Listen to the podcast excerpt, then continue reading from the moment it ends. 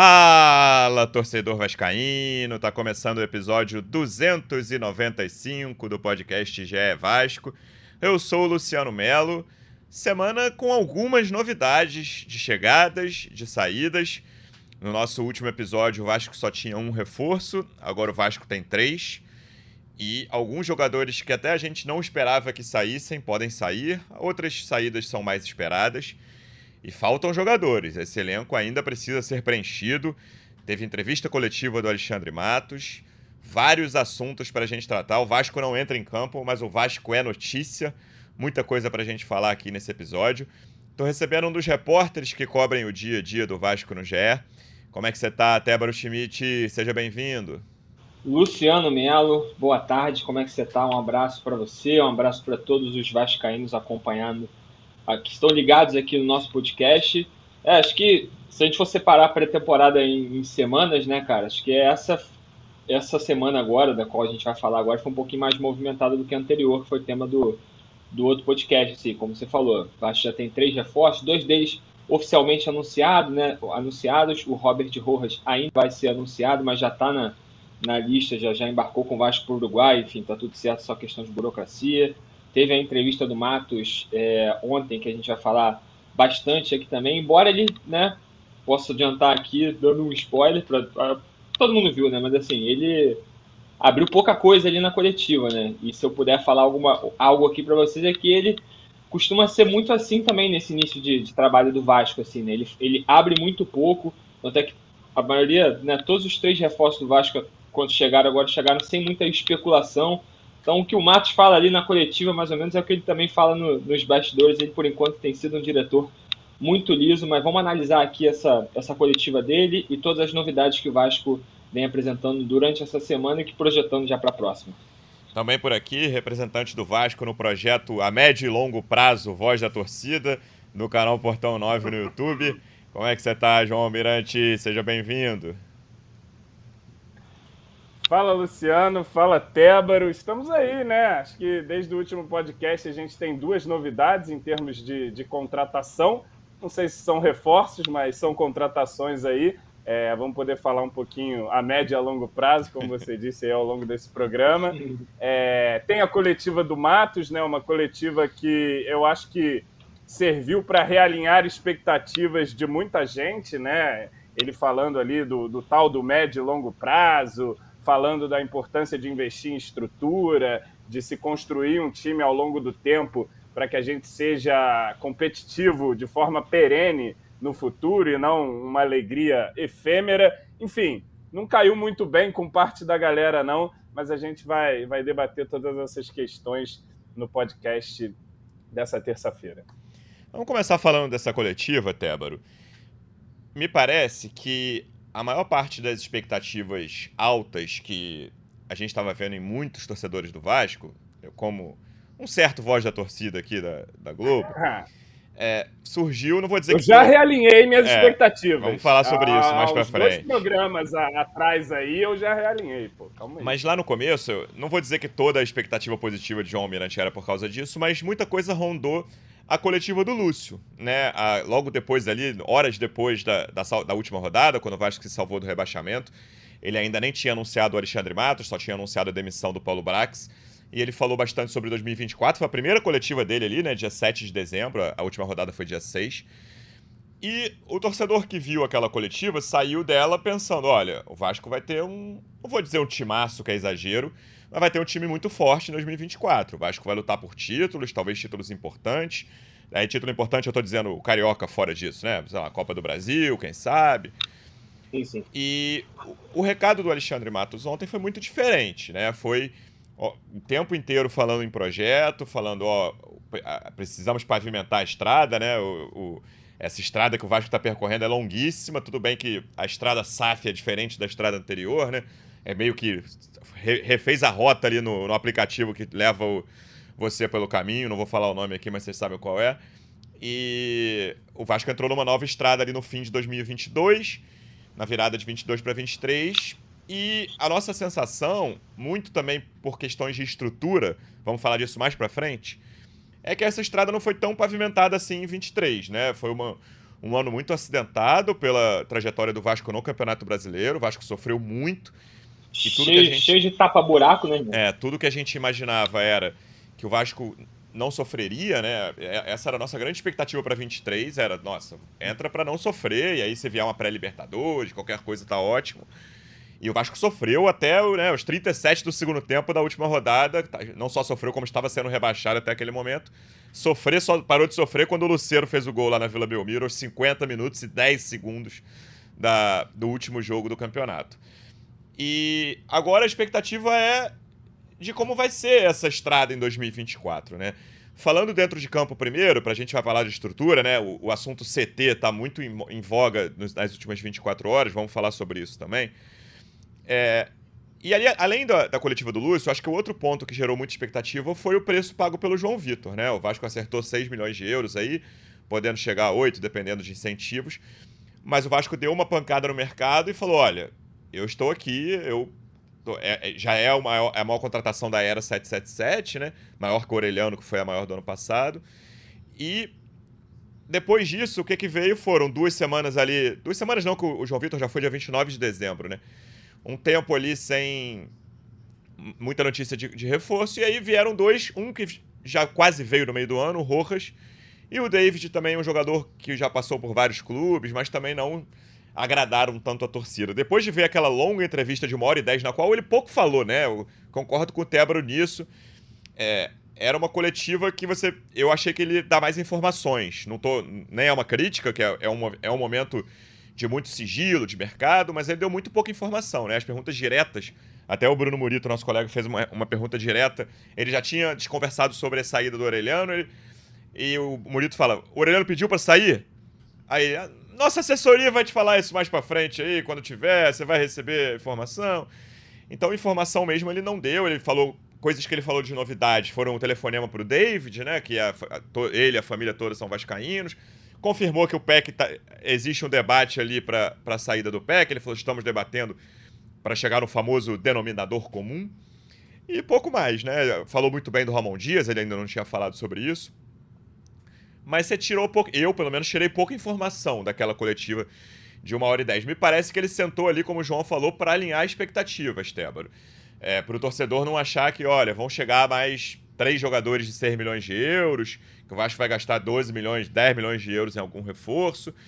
Eu fiquei com essa sensação. O que, que você sentiu depois de ver a coletiva do Alexandre Matos?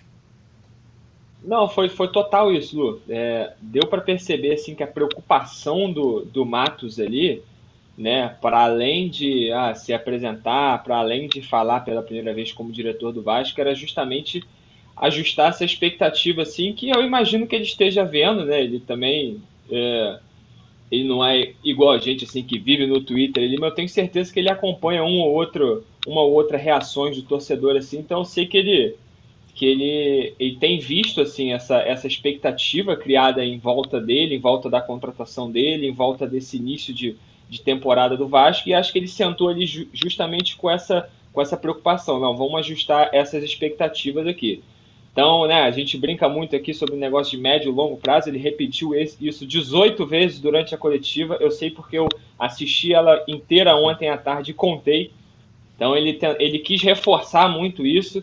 E, enfim, pela reação dos torcedores, muita gente, como o Almirante já falou aí, teve gente que não gostou, teve gente que esperava, tinha uma outra expectativa, né? A gente está batendo muito na tecla de expectativa aqui. Eu fui até ver, cara, rever a, a, a entrevista do Lúcio ontem, é, eu tinha até, antes de ver, eu tinha até a impressão de que ele tinha sido mais enfático nessa questão, assim, não, de vamos contratar, vamos buscar título.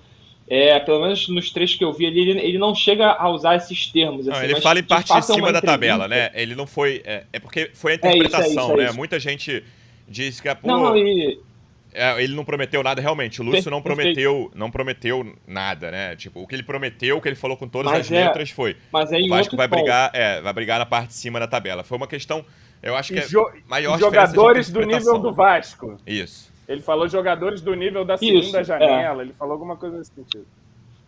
Isso, é, foi, foi por aí, foi por aí. Então ele não chega a ser enfático sobre título, sobre montar time para ganhar, mas é, é, dá para ver que é um outro tom ali. E aí eu acho que é muito pelo, pelo, enfim, pela, pela vontade que ele tinha de dar uma resposta depois de uma temporada totalmente diferente do que foi imaginado no início, né? O Vasco havia acabado de se livrar do rebaixamento, ali uma temporada sofrida. Então acho que ele senta ali tentando dar uma resposta e ele dá esse tom para essa coletiva realmente um tom que já foi diferente é, do que foi usado pelo Matos ontem. Então, de fato, o Matos ontem falou, falou muito pouco, mais de uma hora de entrevista e, e as novidades são essas, sobre, sobre o David, sobre o, o, o PEC, né, que ele só confirma realmente que está para que tá para sair. Então vejo que foi muita. Ele teve muito essa, essa preocupação mesmo, sabe? E aí, enfim, cara, e, e, e, também, né, aí uma. Julgando aqui, né? Eu acho que também não, não, não tá errado, né, irmão? É, talvez o que esteja errado foi a expectativa criada antes, e aí a partir do, da coletiva do Lúcio, e isso desde antes lá do processo da venda de 777, que falaram em montar título, time para título e tal acho que houve um, um, um, uns ruídos de comunicação e talvez até uma, uns erros de estratégia nesse início aí, já que a gente está em janeiro de 2020, 2024 e o projeto ainda é de médio a longo prazo, já que se a gente for levar pelo que o Mate falou ontem, então acho que houve um pouco de, assim, de equívoco na, na estratégia de comunicação do Vasco nesse início de 777, assim. Então, julgando só a partir do que o Marcos falou ali, também não acho que é, ele errou. Tudo bem que a gente, como jornalista, a gente adora as manchetes, né, cara? A gente adora as bravatas, né? Pra gente é ótimo, a gente alimenta nosso noticiário direto. Então a gente pôde tirar muito pouco do que o Matos falou ali, mas, enfim, estrategicamente, imagino que ele, ele fez o correto em tentar diminuir um pouco essa, esse entusiasmo, essa expectativa, para que ele possa trabalhar tranquilo. Como você falou, o valor do João Vitor, ele, ele chama muito a atenção, é, a maior, é o maior investimento do Vasco desde a 777, é um investimento muito grande, pode chegar a 8 milhões de euros, e aí também cria a expectativa de novo sobre, pô, será que vai haver algum outro reforço nesse sentido aí? O Vasco está se livrando de vários jogadores no, no, no, setor ofensivo ali. Hoje anunciou, é, oficializou a saída do Figueiredo, que vai emprestado para o Curitiba. A gente teve essa notícia ontem do Orelhano que pediu para sair, o PEC está para ser negociado. Então, se houve uma, um investimento desse, desse tamanho na zaga, talvez né, cria-se a expectativa de que, se, que tenha também um investimento aí no setor ofensivo. Mas isso é para gente, a gente ver nos próximos capítulos aí, pelo que o Mate falou, não está nada garantido. Mas de fato vão chegar mais reforços, né, cara? O Vasco não vai com esse elenco para disputar a temporada. Vamos ver o que vai acontecer nos próximos dias. É, eu, eu tenho tranquilidade em relação a isso, João, porque eu não consigo acreditar, e, e duvido que seja o caso, que o Vasco tenha um orçamento. Vou chutar um número aqui de 12 milhões de euros para contratações agora e tenha investido 6 num zagueiro que nem era a principal posição, era a terceira principal ali, né? Principalmente que. E agora ainda, ainda deve haver uma entrada de capital com a venda do PEC, é, principalmente se rolar isso. Eu ainda tô tranquilo quanto a isso. Ó, o Vasco ainda vai fazer uma contratação aí de. Não sei se de peso é, é a expressão certa, mas o Vasco vai gastar dinheiro nesse mercado. Se, se o Vasco tiver, tiver é, gastado metade do que ele tem com direitos no João Vitor, aí eu já posso cravar que é mau negócio. Ah, os, os jogadores baratos podem resolver? Podem. Mas conceitualmente, o, a posição de zagueiro era a terceira no, no patamar ali. Era volante, ponta, zagueiro. Não, não quer dizer necessariamente que essas contratações de volante atacante vão ser mais caras que o João Vitor, não é isso. Mas não dá para gastar 50% do, do orçamento total para contratações no João Vitor. Uhum. Acho mau negócio. E acho que não vai ser o caso, tá? O Vasco vai gastar dinheiro ainda nesse mercado até 7 de março. O que, que você sentiu? Você disse que já realinhou expectativas há duas semanas. Qual é a sua expectativa hoje, dia 9 de janeiro, às 3h28 da tarde, Almirante? Cara, eu realinhei expectativas, mas de alguma forma não, não, mudei tanto assim, porque eu acho que sempre acreditei nisso e falava isso já do ano passado que 2023 era um ano para sobreviver, é, preferencialmente, que no outro ano a gente já partindo de uma base, que é justamente agora em 2024, é, fortalecer esse time, ser melhor do que foi ano passado. Acredito que estamos é, caminhando para isso. Temos todo o tempo do mundo ainda. Todo o tempo do mundo é exagero, mas temos um bom tempo Sim. até março para fazer contratações para esse elenco para entrar para o brasileiro. Ainda tem uma possibilidade de uma segunda janela também em julho. É óbvio que a gente quer chegar nessa janela de julho precisando daquele, daquele algo a mais né, para o time é, conseguir, é, quem sabe, um, uma campanha ali de realmente em cima da tabela e não que seja uma janela que a gente precise reformular tudo como foi é, a janela de 2023. Então, assim, a minha expectativa é ainda de formar um time competitivo. E essas palavras médio e longo prazo, elas não me assustam, assim, igual assusta algumas pessoas. Porque eu acho que é assim que você constrói mesmo times campeões. Todos os times campeões que, se, é, que chegaram aí a grandes objetivos, a maioria deles, se não todos eles, foram sendo construídos ao longo do tempo, né? É uma base que depois vai sendo reforçada, e aí, quando você já está numa melhor situação, você pode é, focar uma parte da grana para fazer um grande investimento num craque e de repente mudar o patamar do seu time. Então eu acredito muito nisso.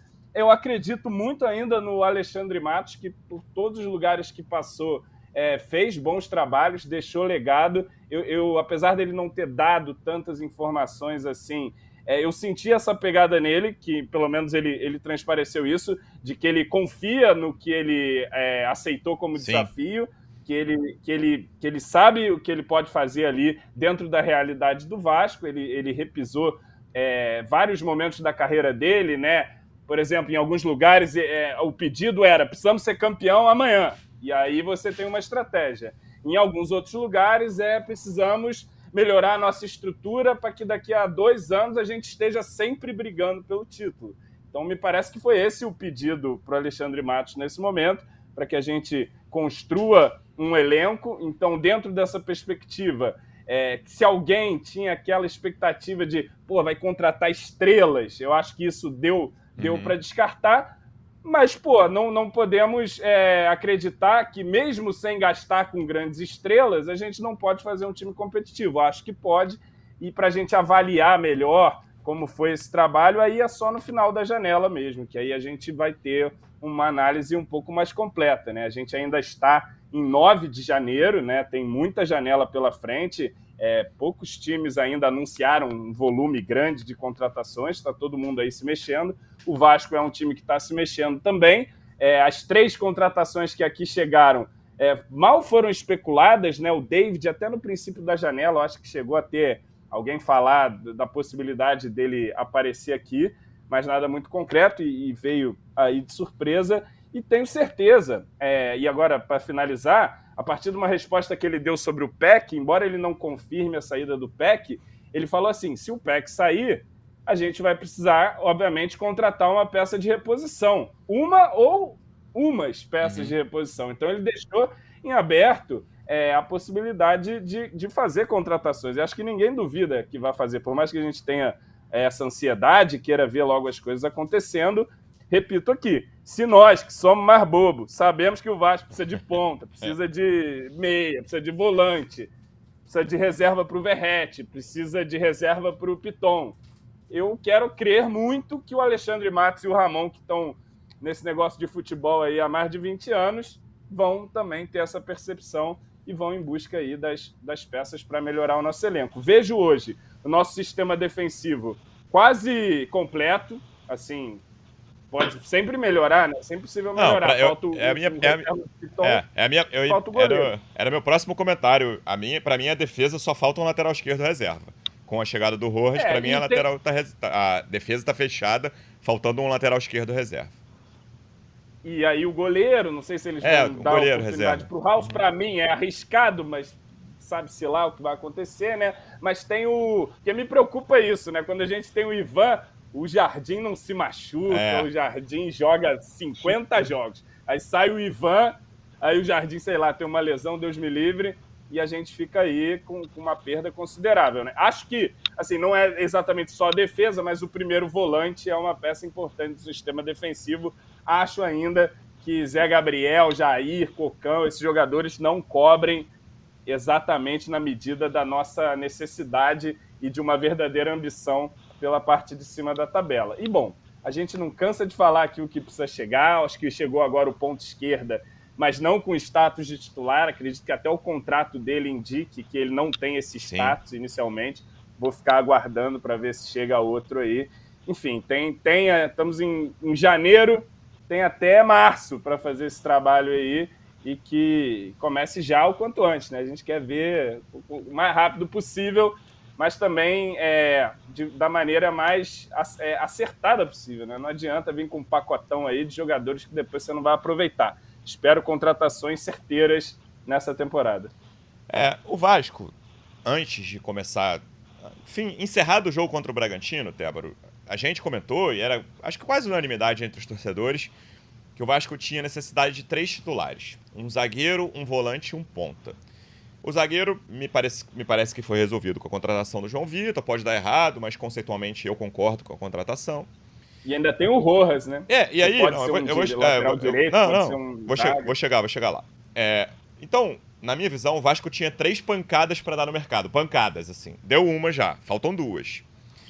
E se o PEC sair, vai precisar de uma quarta pancada, né? Pra, que, aí, na minha visão, faltariam dois pontas, um volante Agora, hoje, com o elenco de hoje, para mim, para titulares, faltam mais reforços. Mas titulares faltam um volante e um ponta. E aí eu espero pancadas semelhantes, se não de preço, mas de nível do João Vitor. Se o PEC sair, eu espero mais três pancadas: um volante e dois atacantes. Com todas as críticas, eu acho. Claro que a gente só vai ter noção disso ao fim da janela, como o João falou, dia 7 de março acaba a janela, faltam dois meses com todas as críticas, eu acho interessante em um sentido, interessantes os nomes do Rojas e do Davis em um sentido. O Vasco não está indo atrás daquela garotada para encher o banco de 20, 21 anos, sabe? O Rojas tem 27, o David tem 28. Eu gosto da contratação do Rojas, aí pessoalmente, não gosto da contratação do David. O Rojas é um cara, eu tava conversando num grupo ontem, comparei, não comparei tecnicamente, mas em termos de imagem, o Rojas com o Luan do Palmeiras. Ele é um cara que ficou marcado por algumas falhas em jogos decisivos, mas é um cara que joga jogo grande toda hora, cara. Um jogo que tá sempre lá. O Rojas, ele teve uma lesão grave ali, mas de 19 até 23, o Rojas pelo River deve ter mais jogo grande que o Vasco nesse século, infelizmente. Não acho isso legal, não. O Vasco não, tá, não tem muito jogo grande nesse século. O jogo grande é para subir, enfim. Teve alguns, algumas exceções. Mas o Rojas joga jogo semifinal de Libertadores toda hora. É, o Rojas é um cara que tem muita experiência nesse tipo de jogo. Já falhou, até a, a, quando é eliminado pelo próprio Palmeiras, que eu citei do Luan aqui, tem um lance que ele falha que lá no jogo de portões fechados da Argentina, que o Luiz Adriano gira em torno dele e vai embora, já quase no meio campo e vai até o gol. Oh, nesse, nesse jogo com o Inter agora, ele faz o gol no Beira-Rio e depois perde, perde o pênalti. pênalti né? É, mas aí, enfim, mas ele pênalti. faz o gol. Exatamente. É. Ele é faz um o gol cara... no jogo aéreo, que é uma característica dele ainda. Apesar de não ser muito alto, exatamente. Ele é um cara que faz muito gol é. de cabeça. Tem, um, tem 1,76 só. O, eu gostei, para não ser titular absoluto, cara. E aí, se eu tiver que apostar aqui, ó, fazer uma. Lá para junho, maio, boas chances de Rojas ser o titular da lateral direita do Vasco, principalmente em alguns jogos, assim. Jogo mais difícil fora de casa, Palmeiras no Allianz, Galo na Arena MRV. Acho bem provável que o Rojas seja o titular da lateral do Vasco, dependendo do que acontecer até lá, mas acho que o setor defensivo está relativamente resolvido. E o David, cara, eu não curto essa contratação, não gostei. Mas é um jogador que tem o currículo dele em vários times grandes. Ele surgiu muito bem no Vitória, e aí isso passou por Cruzeiro, foi mal. Fortaleza ele fez duas temporadas bem ok. Tem boas é, temporadas é, no Fortaleza. No Inter ele foi muito mal, acho que de todos os clubes que ele passou, a, torcida do Inter é a que menos gosta dele. E no São Paulo ele foi de regular para baixo, né, no, no, ano passado. É um jogador que você pode contar com ele ali 20 minutos, eu, eu não contrataria, re, repetindo aqui, mas é um jogador que, com o qual você pode contar por 20 minutos. E o que me agrada nisso é, o Vasco não deve ter, é o que tudo indica, né? Se parar por aqui, não. Mas se contratar os 7 ou 8 jogadores ao todo que deve contratar, então mais 4 ou 5, o Vasco não deve ter um banco sub-20 no, no Campeonato Brasileiro, Sim. que é o que interessa, sabe? Eu gosto não, do perfil do Rojas e do David por isso. Eu até tuitei esses dias que o Vasco pode cometer erros essa temporada que levem a gente a catástrofes no, no, no fim de tudo. Mas entrar com um time de moleque só no campeonato é. não será um desses erros, o que para mim já é alguma coisa, né? Eu também é, concordo com esse perfil sobre a sua avaliação do Rojas andei vendo algumas coisas da torcida do River lá, a River TT em festa com, com a venda. Por isso que eu falei dele, do Luan, né, ô João. A torcida do Palmeiras, muita gente vai ficar feliz quando o Luan sair. Você vai ver muita festa. E eu acho é. o Luan ótimo, assim, pro Vasco seria é, excelente. Eu acho que o Luan tecnicamente é melhor que o Rojas, tá? Deixa eu só deixar isso claro. Mas o Rojas é um jogador de acostumado a jogar jogo importante pra caramba, cara. É, mas eu acho que é um jogador que agrega nesse sentido de experiência para o time, que agrega também na versatilidade que ele tem, podendo ser um zagueiro, podendo ser um lateral, assim. Também não desgosto da contratação. É um cara que tem a confiança do Ramon, né? O que tudo indica, foi pedido por ele na. É, foi um dos, dos primeiros, poucos pedidos públicos que a gente soube do Ramon na última janela. Foi contratação do Rojas. E ele acabou sendo barrado, né? Enfim. E, e, e agora trabalhou com ele na seleção paraguaia, se não me engano, também. É, então, assim, essa eu aprovo. E a David é isso, né, cara? É um cara que acho que tem valências ali é, diferentes em relação ao que a gente tem no elenco, um cara é, mais forte, faz aquela ponta esquerda ali. Agora, vem em baixa, né? Vem em baixa, vem com um contrato aí é, com uma obrigação de compra se ele fizer 60% dos jogos, que é um número que, que é expressivo. Eu vi o Garoni, nosso colega, Sim. levantando lá no Twitter. É, sete jogadores jogaram mais de 60% dos jogos é, nessa última temporada. Então, acredito que se ele for muito bem, a gente vai ter que exercer essa cláusula de compra. É, aí, e se ele for muito bem, tá tudo, cara... tá tudo certo exercer. Se ele for é, muito bem. Tá tudo certo. É, é, se ele for muito bem, mas, mas se ele já for um cara útil, se ele for um cara para entrar num, num, segundo tempo ali, enfim, ou eventualmente uma partida de titular, é, vamos ver, né, cara? Já chega com funk, Luciano Melo, pelo menos tem esse bom indicativo aí. Ninguém ganha um funk de graça. Mentira. Olha que o pra... Segovinha tá aí para isso no Botafogo. É. é verdade. Mas enfim, é agora, cara. O DVD foi aí um pedido do, do, Quer dizer, foi aprovado aí pelo Ramon, pelo Matos, pelos scouts. O, o, Matos tocou nisso, né? Não, que passa do scout aqui para o scout de lá, explicou todo aquele processo de contratação. É torcer para quando entrar ajudar a gente. E é vascaíno, né? Falaram aí que é vascaíno de infância, tudo mais, para tentar quebrar um pouco também do ranço da galera aí com a contratação. Não foi muito aprovado, não. Mas eu também é aquilo. Chegou aí o jogador. Se ele for mal, a gente critica quem trouxe. O jogador a gente apoia até segunda ordem aí, até, até que não, não, não justifique isso. Eu, vamos, vamos torcer. Eu fui falar do Luan aqui, que acho que falei. Não, eu, Vasco... usei a, rapidinho, Tébora, usei a palavra ótimo, recebi o carinho da torcida nos comentários aqui do YouTube. Eu, enfim, eu acho o Luan. Tem uma primeira prateleira na, na, minha. Vou falar rapidamente que não é o caso de, do GE Vasco. Uma primeira prateleira de zagueiros que jogam no Brasil, que tem Gustavo Gomes, tinha o Adrielson e o Nino que saíram agora. Você pode botar o Léo Pereira, mas eu acho que o Léo Pereira não tá nessa prateleira, não. O Maurício Lemos foi bem Gary Medel. O Medel. E aí, para mim, o Luan tá numa segunda prateleira que eu acho muito aceitável ali. Acho O Léo Ortiz tá na primeira. O, o Luan ali deve ser, sei lá, o décimo melhor zagueiro em atividade no Brasil, na minha opinião. Acho que ele tem muito mais Ninguém azar do que... Ninguém ia ficar esse tempo todo. É. Ninguém ia ficar esse tempo todo com o Abel Ferreira lá se não tivesse então, uma qualidade. Vol voltando pro Vasco, depois de, de, eu só explicar o carinho da torcida e é, obviamente. Se explica, se explica muito, não. É, não é muito natural que a gente tenha opiniões é diferentes que, sobre é que jogadores. O Luan, ele, ele tá sempre na cena do crime. É, né? foi Você isso. percebeu isso. A história né? do Palmeiras foi essa: o Mundiais, Libertadores, enfim. É, sobre esse perfil, Tébaro, o, foi uma das perguntas que fizeram ao Alexandre Matos e ele não respondeu muito diretamente ontem, né? So, sobre idade de jogadores, quantidade de jogadores. Mas o Rojas e o David me deixam tranquilo quanto a isso. Pode, posso queimar minha língua mais pra frente.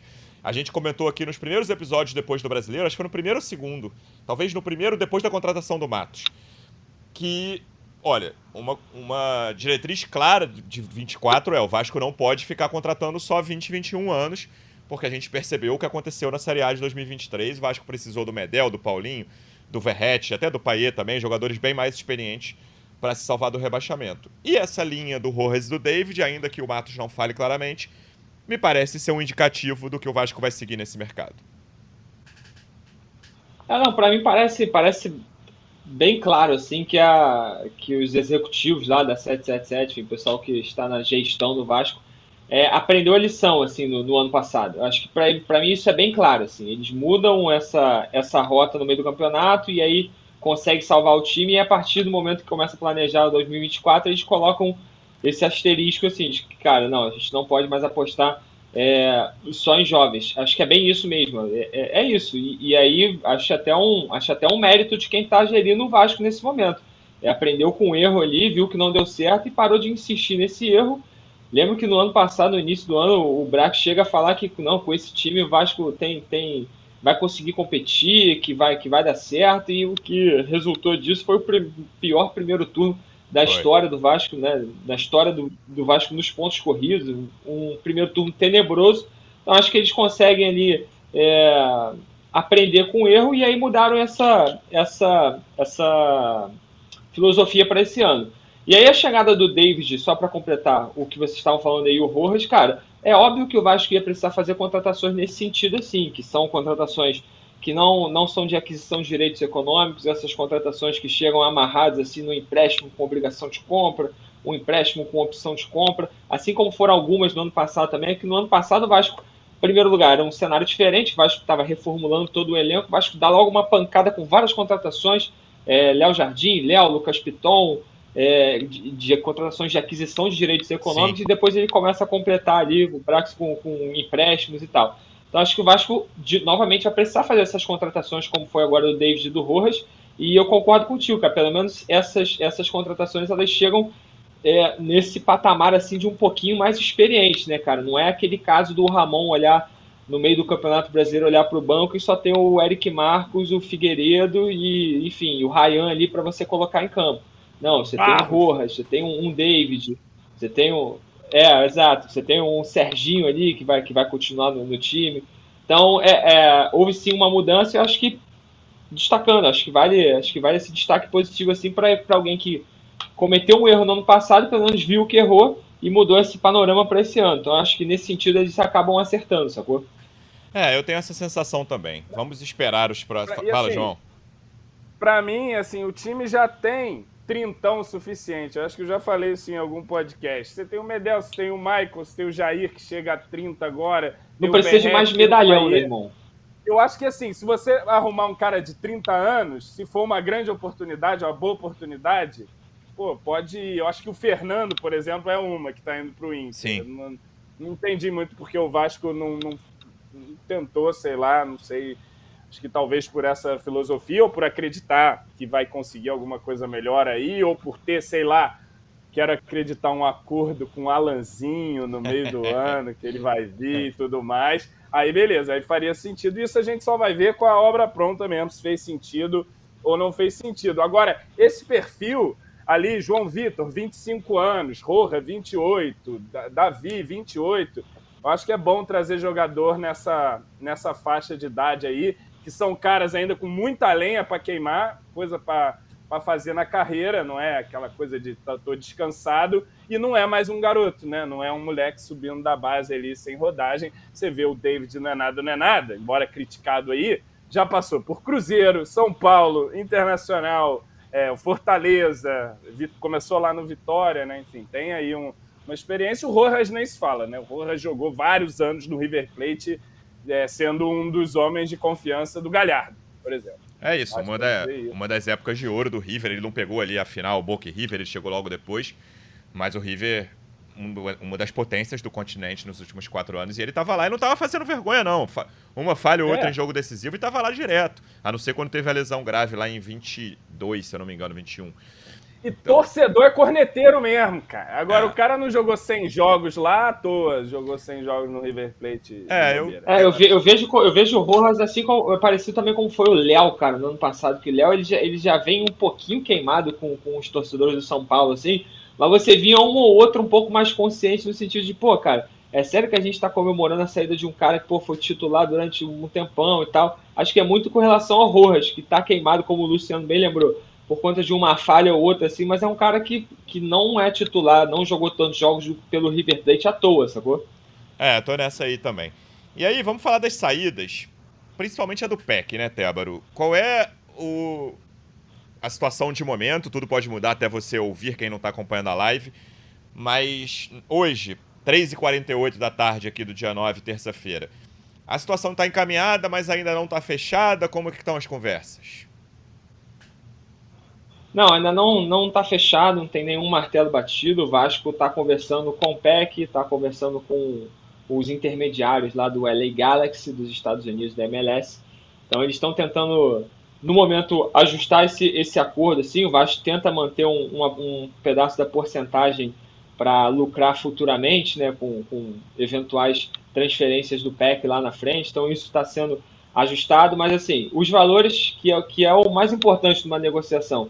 O Vasco achou ok os valores e o PEC também não vê com, com maus olhos essa, essa transferência, sabe? Apesar de ter, de ter, de ter tido uma temporada é, muito diferente do que ele venha, venha tendo no Vasco anteriormente, né? Acho que é uma temporada que ele vai bem do início ao fim não é assim, o melhor jogador, não jogou uma barbaridade, mas ele conseguiu ter uma temporada regular, é, é temporada com maior número de partidas disputadas, maior número de gols desde que virou profissional. Então ele vem numa temporada boa, mas apesar disso ele não vê com, com maus olhos, mas também não é o caso dele ter pedido para sair, pedido para negociar, acho que ele deixou muito nas mãos do Vasco mesmo. Então nesse momento é o mais o Vasco com a LA Galaxy ali tentando costurar, o Vasco pedindo isso aqui, o LA Galaxy cedendo isso aqui, então assim que eles chegarem a um acordo, eu imagino que eles vão que eles selem essa venda aí. Não não não imagino eles é, né com o Vasco e a Lei Galaxy chegando a um acordo não imagino essa venda dando para trás assim por qualquer outro motivo, pelo Gabriel Peck não querer sair, por a menos outra coisa, que o chegando a Gui, que vão daqui a pouco. O menino Gui vai entrar na linha. Consiga convencer. É. é. a única chance. Ah, e vale, vale lembrar que o Peck não viaja para pré-temporada, mas não tem nada a ver com essa negociação. O Peck foi convocado para a seleção pré-olímpica, ele e o Marlon Gomes se apresentou lá na Granja Comari hoje. Então não vai estar na pré-temporada, mas não tem nada a ver com essa negociação. Imagino que durante o pré-olímpico isso vai, isso vai se resolver. Para o Vasco é até bom esperar um pouco, né? Isso eu, eu imagino falando aqui, esperar um pouco o PEC jogar no pré-olímpico, talvez se valorizar para ter uma carta na manga. Ele falou assim: ó, imagina o PEC estreia com dois gols na seleção brasileira, ó. PEC meteu dois gols aqui, vão aumentar isso aí. Então, imagino que para o Vasco também tem isso, mas não é uma informação, só imagino que seja bom para o Vasco. Mas pode ser que esse acordo seja selado durante mesmo o pré-olímpico, durante essa semana, nos próximos dias, a gente, a gente vai ver. Mas o status no momento é que a, é que a, a negociação está bastante avançada e pode ser selada a qualquer momento. João, sei que é um jogador que desperta alguma polêmica na torcida do Vasco, mas eu acho até que hoje menos do que já despertou. Na minha opinião, vai fazer muita falta. Ah, você consegue ponta melhor que o Peck? Consegue, não é um gênio da bola. Mas foi um jogador muito útil no Vasco em 2023. Gostaria que ele ficasse se sair, o Vasco vai precisar de mais um jogador para ser titular no mercado. É, eu já achava que o Vasco deveria buscar um jogador para questionar a titularidade do PEC, pelo menos, né? Aquele cara que a gente sempre espera que vai chegar aí e acaba terminando no banco de Gabriel Peck. Eu já pensava nisso com o Peck aqui. Sem o Peck, eu acho que tem que ir atrás de dois, cara, não é nem de um só, não.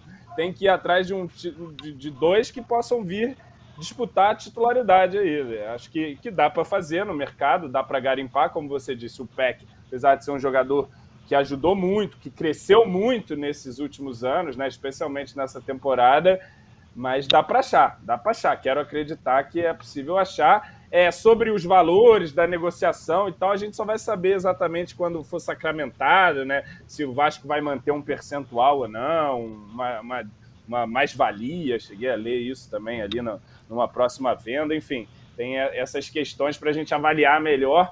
Mas assim, que estavam falando de 50 milhões, eu sinceramente acho um valor ok para o PEC, viu? Assim, não, acho que, que, que, não faz mal o Vasco de, de recusar essa proposta. Claro que com a perda desse jogador no elenco, repito, vamos ter que buscar o titular e buscar o reserva deste titular. Não acredito que nenhum dos dois está no elenco nesse momento. Claro, pode ser que o Ryan moleque de 17 anos apareça aí, ele que pode jogar por ali também e joga uma barbaridade, tomara, vou torcer e que ele ganhe o espaço dele. Acho até que nesse início de temporada a gente tem que dar cancha para ele, tem que observar, mas não, não gostaria de jogar a responsabilidade no Ryan, né? Então não vamos cometer esse erro. Acho que tem que buscar. É, nem, nem, me parece já... que o Ramon Dias vai fazer isso, assim, pelo que ele. É pelo que ele já falou, pelo que a tem... gente sabe dele, não, não parece que ele vai sair queimando o Ryan assim de, toda, de qualquer maneira. E, e antes você tinha um substituto ali natural para o Peck, que era o Orelhano, né? E pelo jeito também não está querendo ficar, está pedindo para sair, pra, não gosta do Brasil, enfim. Então a gente ainda tem essa ponta direita que, que tinha alguma resolução com o Peck, embora com críticas e tudo mais, agora não tem ninguém. Eu acho que do, do meio para trás o time está se qualificando, agora do meio para frente até agora nada que nos, nos inspire muita, muita confiança, né? Tem que, tem que chegar muita gente aí para frente. É. A ponta esquerda, a ponta direita, para reserva do Verrete. Já falei aqui, até em outro podcast, quem sabe alguém para tentar barrar o Verrete. Conseguir um atacante melhor que o Verrete, vamos conseguir? Não sei. Mas acho que tem que tentar. E é assim que constrói o elenco. Você vai tentando achar jogadores melhores do que o que, que você tem ali, né? Acho que assim, o David é melhor do que o que a gente tem ali, a gente não tinha nada. Mas eu acho que ele é melhor que o Figueiredo, por exemplo. Ele é melhor que o Alex Teixeira nesse momento da carreira dele. Enfim, é, e assim vamos qualificando. Vamos tentar buscar sempre jogadores superiores aos que já temos. Né?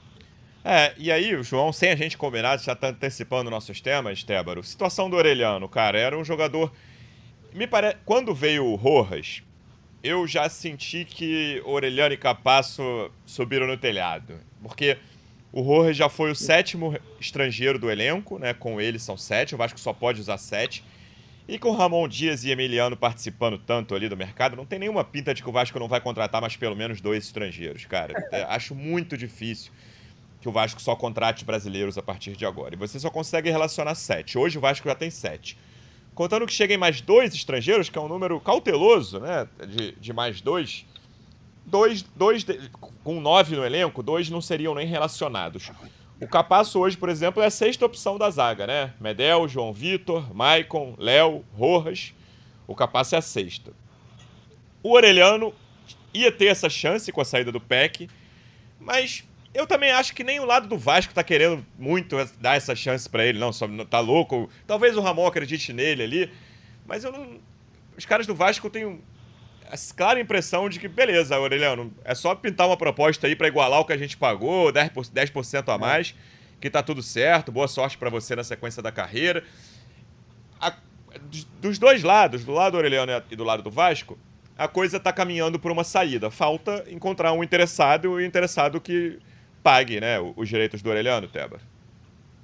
Não, é, é, exatamente isso. E assim, o fato do Orelhano pedir para sair, e enfim, o Vasco ter essa postura no mercado de que, ah, tudo bem, falta chegar uma proposta, precisa chegar essa proposta, porque essa proposta não chega, o Orelhano tá, tá, tem contrato e vai precisar jogar no Vasco, entendeu? Insatisfeito ou não, imagino que seja isso. Então, e para pintar uma proposta que, que chegue com os valores, enfim, parecidos com o que o Vasco pagou, o Vasco pagou muita grana no Orelhano. Então também não acho que não é uma coisa de uma hora para outra, assim. A partir do momento que o, que o Orelhano sinaliza que não quer ficar, né, que conversa com a comissão técnica, o Vasco toma ciência disso, beleza, o Vasco já olha o mercado com, com esse tipo de, de divisão, assim, ah, não, vamos, vamos ver quem é que está interessado no Orelhano, talvez numa troca e tal. Vale lembrar que o Orelhano não quer nem jogar aqui no Brasil, ele quer voltar para a Argentina, ele não está satisfeito aqui no, no futebol brasileiro. O que era um cenário, cara, já já não, não é muita surpresa, assim, desde que o Aureliano chegou. Quando o Aureliano chega, a principal notícia é de que ele é muito calado, de que ele quase tem boca, mas não fala e tal. Então, se ele desse certo, ia ser apesar disso. É, e já teve esses casos aqui de jogadores que também foram taxados como ah, não vai dar certo porque é muito tímido e tal, e foram lá e deram certo pra caramba, não é isso. Mas o Orelhano, ele realmente ele tinha essa característica de ser muito calado, de não se adaptar, e aí ele sofre com isso, ele sofre com a questão física, com a mudança de treinamento aqui. O início de temporada dele foi muito desgastante com relação a isso. E aí depois ele sofre uma lesão, faz um golzinho lá contra o Cuiabá, que eu vi muita gente falando, pô, agora vai. O Orelhano estreou, a galera brincando, e o Almirante foi um deles. O Orelhano estreou um gol importantíssimo contra o Cuiabá lá, na, lá na, fora de casa mas aí tem aquele, depois tem aquele caso da, da, da, lesão da mão, cara, que pegou muito mal no Vasco, assim. Aquilo foi realmente queimou muito o Orelhano. Que o Vasco queria que ele continuasse jogando, mas o Orelhano insistiu muito para ter a mão engessada e perdeu o, rest, o restinho do, do Campeonato Brasileiro ali. Enquanto você tem um, um Medel que joga até machucado, com infiltração no joelho, que vem pro Vasco com, com só nove pontos e fala com o maior orgulho disso depois que o Vasco foge do rebaixamento. E por outro lado, você tem um Orelhano que, pô, que não, não quer jogar com uma lesão na mão e prefere é, terminar a temporada dele um pouco antes. Então ele ficou muito queimado com o Vasco ali, mas o Ramon Dias ele, é, ele, ele é um cara que confia, ele, ele, é um, ele é um treinador, né? Muito vitorioso, muito experiente, ele mexe muito com o psicológico dos jogadores, né? ele tem muito essa, essa, esse estilo paisão mesmo que a gente fala. Então ele acreditava muito no Orelhano, mas enfim, o Orelhano deixou claro é, que, não quer, que não quer continuar. E aí aguardar para ver se o Vasco vai receber essa proposta, cara. Porque se não receber essa proposta, por ele vai ter que continuar jogando no Vasco, insatisfeito. É. É. é porque tem, tem, tem, muita, tem muito interesse pelo Orelhano e pouco interesse em pagar 20 milhões pelo Orelhano, né? Exatamente. Então, assim, tem o Cruzeiro, por exemplo, tem um interesse aí no Orelhano. Não tem 20 milhões para pagar, então não. Agora, eu acho que o Vasco pode usar o Orelhano como moeda de troca, principalmente aí nesse mercado sul-americano aí. Vi alguém falando. Eu acho que é o modelo mais, mais favorável, cara, mais, mais provável. É. Troca ele com alguém, com uma grana, faz um rolo com ele aí, cara. Porque assim, também manter. É, eu vi alguns sugerindo assim: deixa esse moleque treinando em separado é. até 2020 e tantos. Naquela coisa de vingança, né? Mas assim, eu acho que não adianta manter jogador que não quer ficar, cara. Isso é, sim, é, é, contamina o ambiente até. Eu acho que você tem que. A gente tem que arrumar uma, um jeito. Ou, ou vender ele recuperar o que a gente gastou, quem sabe um pouco mais ou um pouco menos, se for o caso, mas ou tentar trocá-lo aí no mercado, é, fazer um bem bolado com ele aí. Vamos ver. Acho que o Alexandre Matos recebe muito bem para pensar nestas possibilidades aí. É, esse setor ofensivo, eu comentei no começo aqui, para mim o setor defensivo estava resolvido, faltando só lateral esquerdo reserva. O ofensivo perdeu já confirmado Sebastian, Alex Teixeira e agora o Figueiredo, né, que foi a notícia do dia hoje, a confirmação da ida do Figueiredo para o Coritiba e possivelmente vai perder Peck e Orelhano. Até agora chegou só o David para esse setor, é um setor que o Vasco vai precisar olhar com muito carinho no mercado. Se o Peck sair, precisa de dois titulares e dois reservas para mim, tranquilo aí nesse setor ofensivo. Aí você pode pensar se é um centroavante mais para o lugar do para ser o reserva do Verrete ou para disputar a posição com o Verrete, como o João, que não não quer endossar a titularidade de Pablo Verrete, esse ingrato João Almirante. Deixa, deixa o Verrete é. titular. Até mandar aqui, ó, que o Geno tá, tá, tá tendo um Quero jogador. Pressioná-lo, pressioná-lo. É. O Geno tá, tá tendo um jogador disputado por Tottenham e Bayern de Munique, então vai entrar um dinheiro na 777 aí, Draguzin. Vamos ver, coisa de 25 milhões de euros. Um, um, ou Parece que aquele retag eles contrataram o Reteg super caro lá e tá no banco tá lá. Nada, Presta agora, pra é. cá que funciona é, no... exatamente. é uma beleza aqui. Ô, Tébaro, muito, muita gente perguntando sobre o Luciano Rodrigues. Como é que tá essa situação uruguaio do Liverpool? Vai jogar o pré-olímpico agora pela seleção uruguaia sub-23. É um nome que agrada, mas ainda não há negociação tão avançada. Como é que tá essa conversa? Cara, sabe que a gente ouviu o nome do Luciano Rodrigues até antes de, de, de pintar toda essa notícia de, de que o Vasco ia, ia se reunir com a 777 para planejar, para discutir investimento nele e tal. Antes disso, a gente tinha ouvido que o Luciano Rodrigues é a menina dos olhos do Alexandre Matos. Então, me parece ser um cara que o Alexandre Matos quer muito contratar. Então, a última notícia que a gente tem é que, é que o Matos ia se reunir lá com, com os executivos da 777 para discutir o planejamento, se valeria a pena, se não valeria a pena. Dessa reunião a gente não tem muita notícia, mas é de fato uma, uma contratação que dificilmente vai chegar por, de graça, sabe? O Vasco vai ter que tirar um dinheirinho no bolso, provavelmente vai ser uma dessas contratações que você falou, uma pancada no mercado, que é um jogador muito promissor e muito jovem, dificilmente esses caras saem de graça, assim, né?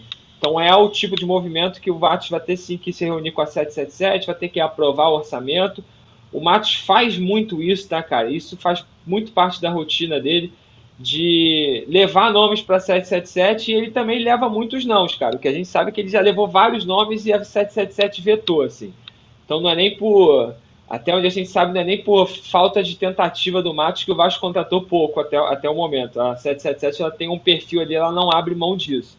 Então o Luciano é isso, vai ter que discutir qual vai ser a melhor forma, se vai pagar à vista, se vai parcelado e tal, se vale a pena o investimento.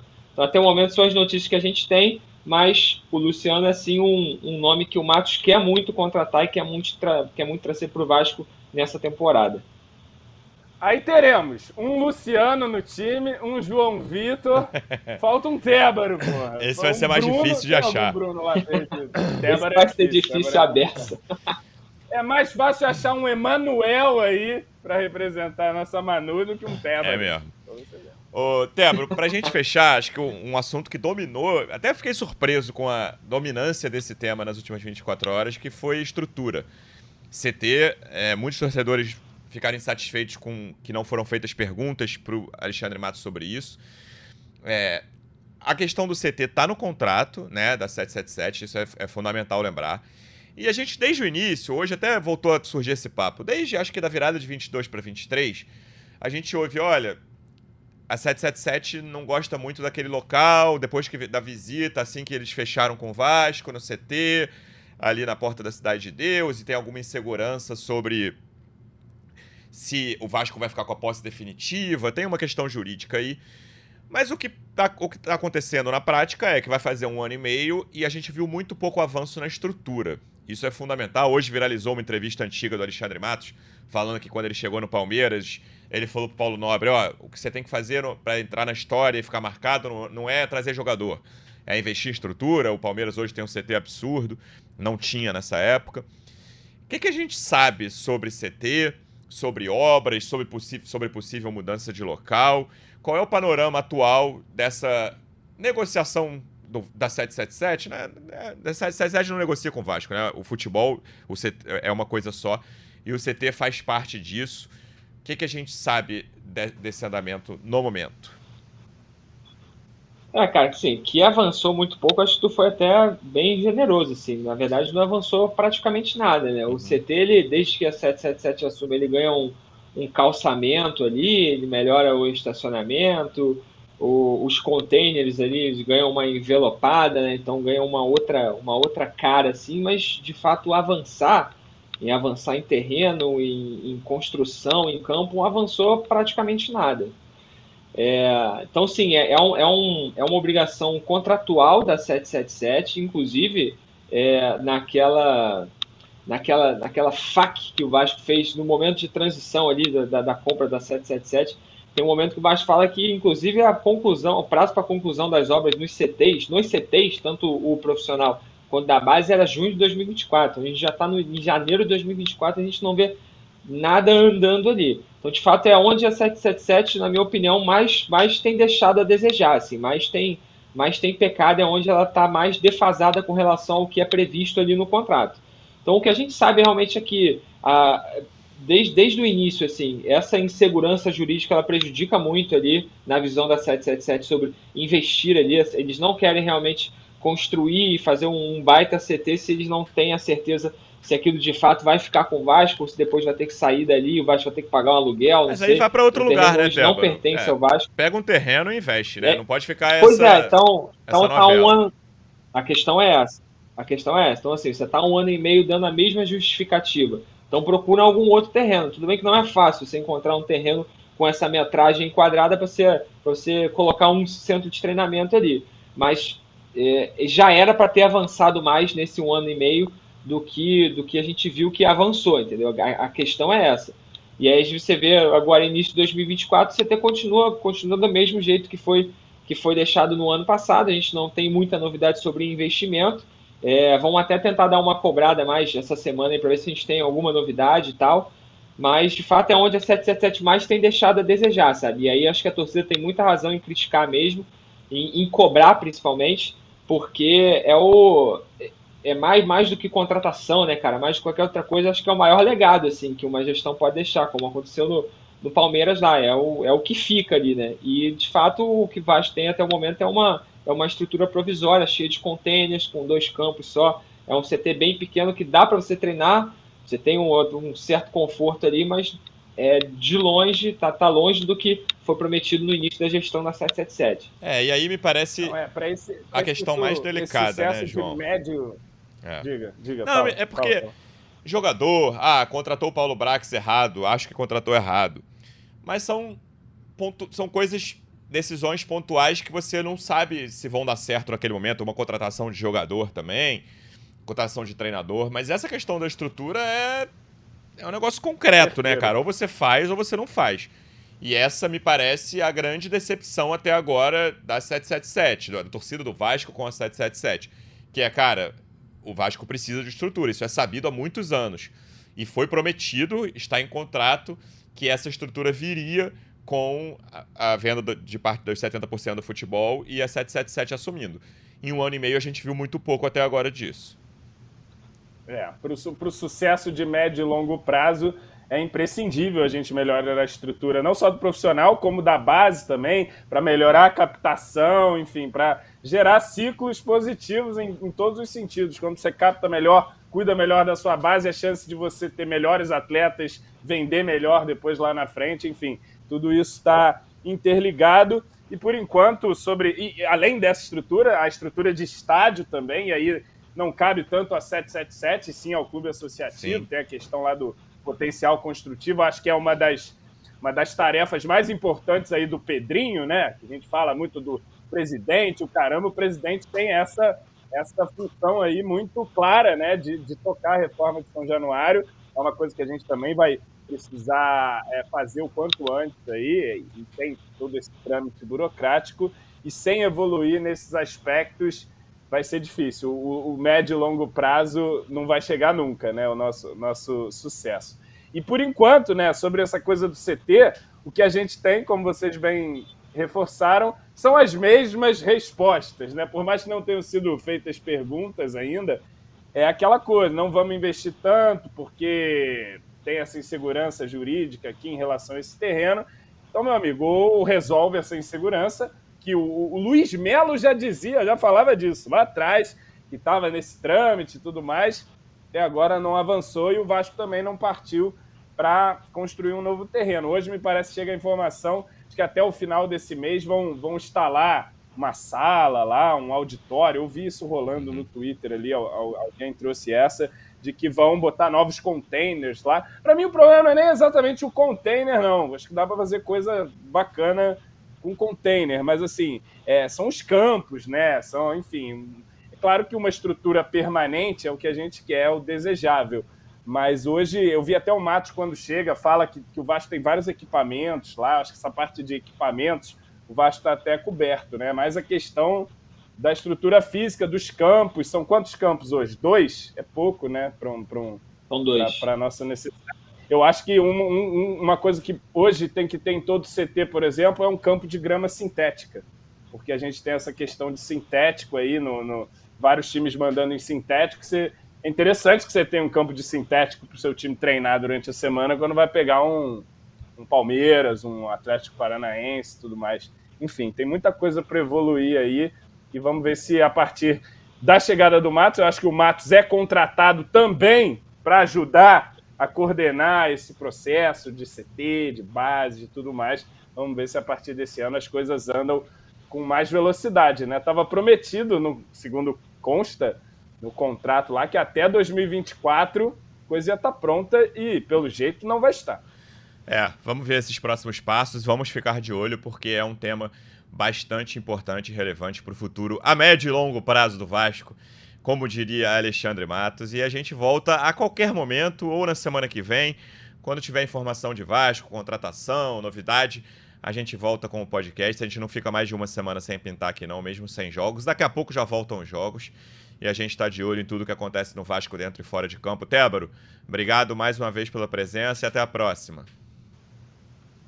Valeu, valeu Luciano, valeu João Mirante. Um abraço para todos os torcedores vascaínos ligados com a gente até agora e até a próxima. João, obrigado mais uma vez pela presença e até a próxima. Valeu Luciano, valeu Tébaro, valeu torcida vascaína. Vamos ver se nessa semana pinta mais um ou dois aí e, e, quem sabe de um, de um nível que anime um pouco mais o nosso povo, que está um pouco médio e longo prazo aí, a galera que é um, um curtinho prazo, só um ali para a gente ter uma esperança aí de um carioquinha que seja Alexandre Matos. Tem que trabalhar com a chama da paixão do torcedor também. Se deixar todo mundo para baixo, não adianta. Acredito que, que virão peças aí boas para gente ainda, mesmo que não sejam galácticas. Também acredito nisso, pelo menos mais dois aí. Veremos os próximos passos. Torcedor Vascaíno, obrigado mais uma vez pela audiência. Até a próxima. Um abraço. Vai o Juninho na cobrança da falta. Gol!